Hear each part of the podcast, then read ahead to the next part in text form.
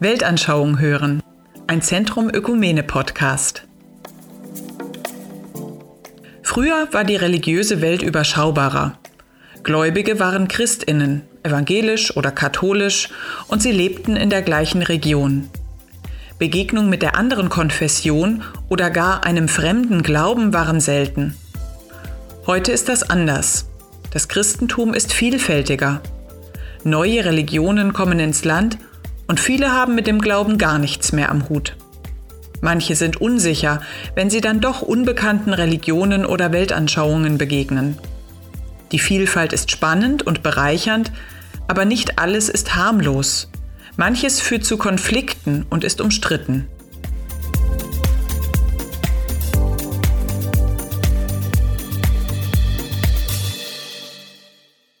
Hier ist Radio FFH und jetzt ein Thema, ja, mit dem sich die meisten von uns eigentlich gar nicht beschäftigen wollen, weil es doch auch ermüdend und oft frustrierend sein kann. Aber ich finde, es ist ein sehr sensibles und wichtiges Thema. Verschwörungstheorien, also von Wasserwerfern, die Impfungen versprühen, bis hin zu Angela Merkel, die in echt eine Echse sein soll. Ähm, durch Corona und das Internet sind solche Verschwörungstheorien so präsent wie noch nie. Aber was macht man denn, wenn einer in deiner Familie oder im Freundeskreis sowas raushaut? Wie gehen wir jetzt mit so einer Theorie um? Dazu haben die evangelischen Kirchen eine Broschüre, fast schon so eine Art Minibuch herausgebracht. Unser FFH-Reporter hat mit Pfarrer Oliver Koch gesprochen und der sagt, das Allerwichtigste, und das ist sowieso immer so, wenn man miteinander kommuniziert, ist ruhig bleiben. Dass man sich erstmal miteinander austauscht und dann vielleicht auch fragt, Mensch, was steckt denn eigentlich dahinter? In welchen Medien hast du das gesehen? Welche Interessen haben diese Medien auch? Und können wir uns vielleicht nochmal anders informieren? Und diese Ruhe hineinzubringen ist ganz, ganz wichtig, denn wir haben es da immer mit einer aufgeheizten Atmosphäre zu tun. Und da entstehen immer Gräben und Grabenkämpfe und dazu sollte es nicht kommen. Ja, das ist natürlich nicht immer einfach. Was dabei hilft, ist definitiv eine persönliche Ebene, wie hier bei dem Beispiel. Ich bin auf einer Querdenker-Demo angesprochen worden von einer Frau, die mir gesagt hat, ich kenne niemanden, der Corona hat. Kennen Sie jemanden? Und dann habe ich mit einer Gegengeschichte geantwortet, habe nämlich gesagt, dass meine Frau mittlerweile schon mehrere, die ist auch Gemeindepfarrerin, mehrere Menschen, die ähm, an Corona, also an Covid verstorben sind, beerdigen musste. Und habe ihr gesagt, was meinen Sie denn? Wie fühlt sich eine Familie, wenn sie so etwas hört, die gerade aufgrund dieser schrecklichen Krankheit Abschied nehmen musste? Also solche Gegengeschichten emotional auch zu erzählen und dann miteinander ins Gespräch zu kommen, ist ein ganz guter, vielversprechender Weg. Ja, ist natürlich manchmal ein bisschen ermüdend, aber ich denke auch, ins Gespräch kommen ist extrem extrem wichtig und niemanden belächeln für seine Haltung. Ne? Da muss man wirklich auf Augenhöhe miteinander reden. Wie können wir mit Verschwörungstheorien umgehen? Noch mehr Tipps, Hintergründe, aber auch Infos zu Beratungsstellen gibt es in einer neuen Broschüre der Evangelischen Kirche zu finden bei uns im Web und in der App. Und Kollege Johannes Scherer, der spricht heute Nachmittag auch noch mal ganz ausführlich mit Pfarrer Koch.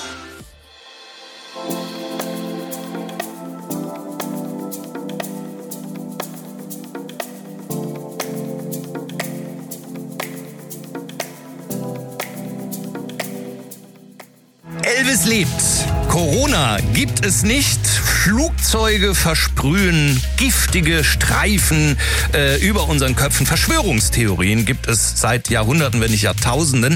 Aber durch Facebook, durch das Internet und erst recht seit der Pandemie haben sie eine neue Dimension erreicht. Und jetzt ist die Frage, wie gehen wir damit um?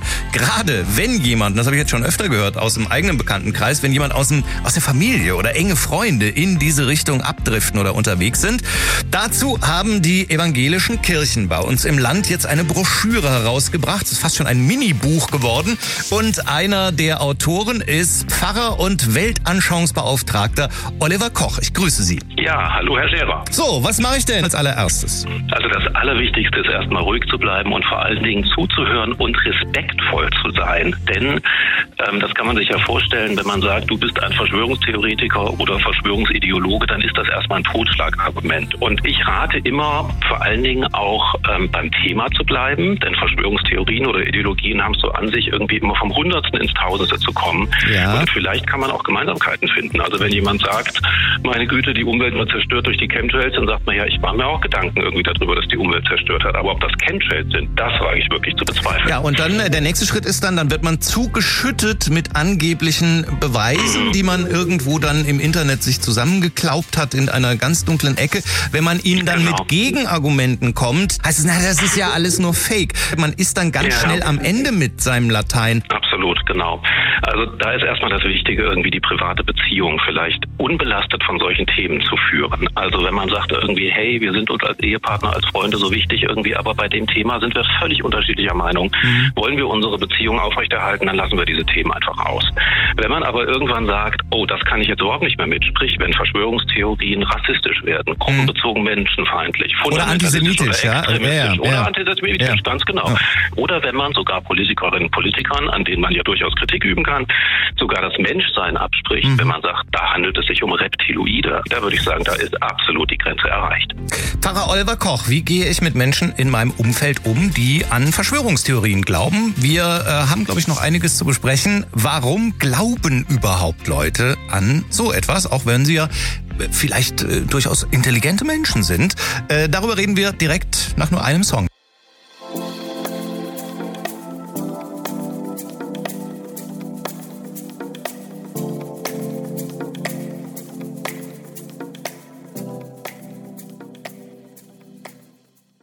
Der eigene Mann, die eigene Freundin erzählt plötzlich was von Chemtrails am Himmel oder sagt, äh, Bill Gates will uns mit der Impfung alle Chips einpflanzen.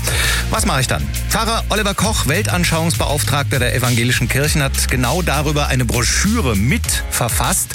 Ja, äh, Herr Koch, ich kann jetzt so nicht plötzlich sagen, du bist auf einmal gaga geworden, du bist verrückt, sondern Also ich würde immer davor warnen, sozusagen Menschen, die Kritik an bestehenden Systemen haben oder sowas zu psychopathologisieren, also sprich für psychisch krank zu erklären oder sowas. Das ist überhaupt nicht so.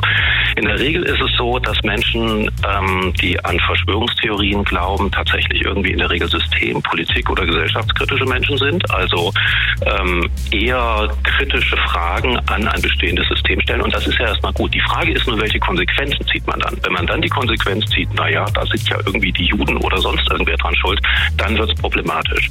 versprechen sich solche Menschen dann auch, ich sag mal, so eine gewisse Herausgehobenheit, die sie vielleicht sonst nicht haben? So dieses, hey, ich gehöre einem ganz Ja. exklusiven Zirkel an. Fast schon was Religiöses, ne? Ja, das ist es tatsächlich. Deswegen sprechen wir ja oft auch von Verschwörungsglauben oder Verschwörungsideologie.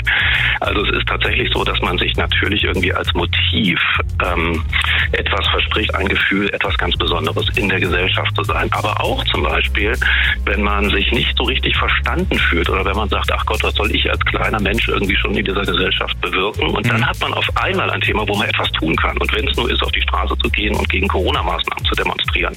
Also das sind alles irgendwie so ein paar Motive, die dazu führen, warum Menschen Verschwörungsideologien anhängen. Pfarrer Oliver Koch vom Zentrum Ökumene. Noch mehr Infos auch zur neuen Broschüre der Evangelischen Kirche, wie wir mit Verschwörungstheorien umgehen können, gibt's bei FFH im Web und in der App. Da gibt's das komplette Interview auch nochmal zum Nachhören. Ich danke ganz herzlich für Ihre Zeit.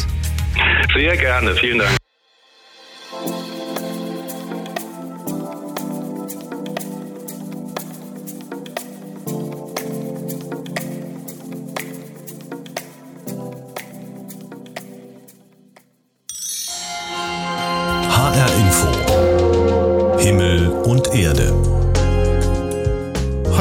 Lothar Bauer-Ochse. Guten Morgen, einen schönen Sonntag Ihnen. Wurden Sie schon einmal als Schlafschaf bezeichnet? So nennen Verschwörungsgläubige diejenigen Menschen, die ihrer Meinung nach nicht verstanden haben, was wirklich in der Welt vor sich geht. Mit Anhängern von Verschwörungsmythen umzugehen, das kann ganz schön herausfordernd sein. Eine neue Broschüre der beiden evangelischen Kirchen in Hessen gibt Gesprächstipps und sammelt Ermutigungen, um im Gespräch zu bleiben. Bill Gates und Reptiloide, QAnon und immer wieder die Juden. Verschwörungsfantasien sind seit Corona im Alltag vieler Menschen präsent geworden. Was die Rückmeldungen mir sagen, ist, dass es fast alle Menschen jetzt erreicht hat, sei es irgendwie im Messenger oder woanders, dass irgendein Verwandter, irgendeine Freundin was teilt auf den sozialen Medien und das einfach viel näher gerückt ist. Sagt Matthias Blöser vom Zentrum für gesellschaftliche Verantwortung der Evangelischen Kirche in Hessen und Nassau.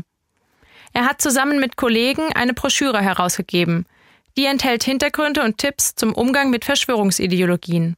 Blöser spricht bewusst nicht von Verschwörungstheorien, sondern von Verschwörungsideologien. Um den ideologischen Charakter tatsächlich des Ganzen zu betonen. Das heißt, um klarzumachen, uns geht es jetzt nicht darum, Menschen zu kritisieren, die jetzt bestimmte Dinge theorisieren und äh, kritisch auf bestimmte Aspekte der Gesellschaft schauen, sondern uns ging es insbesondere um Menschen, die verführt werden von solchen Verschwörungsideologien. Denn im Extremfall ist Verschwörungsglaube tödlich.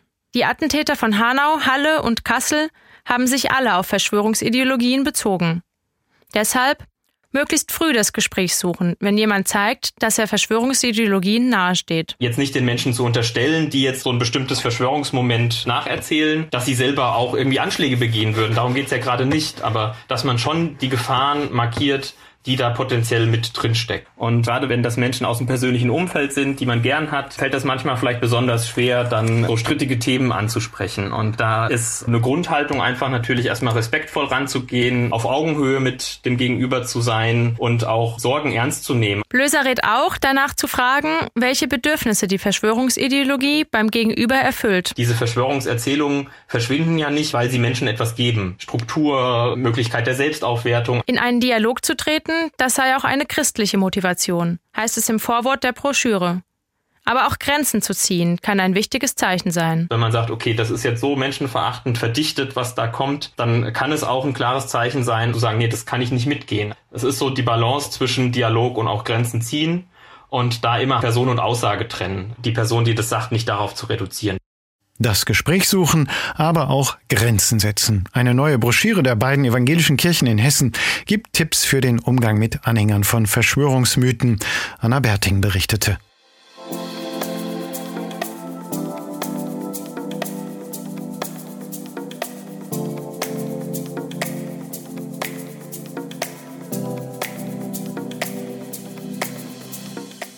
Das war der Podcast Weltanschauung hören des Zentrums Ökumene. Mehr Informationen gibt's auf der Homepage zentrum-ökumene.de unter dem Reiter Weltanschauungen.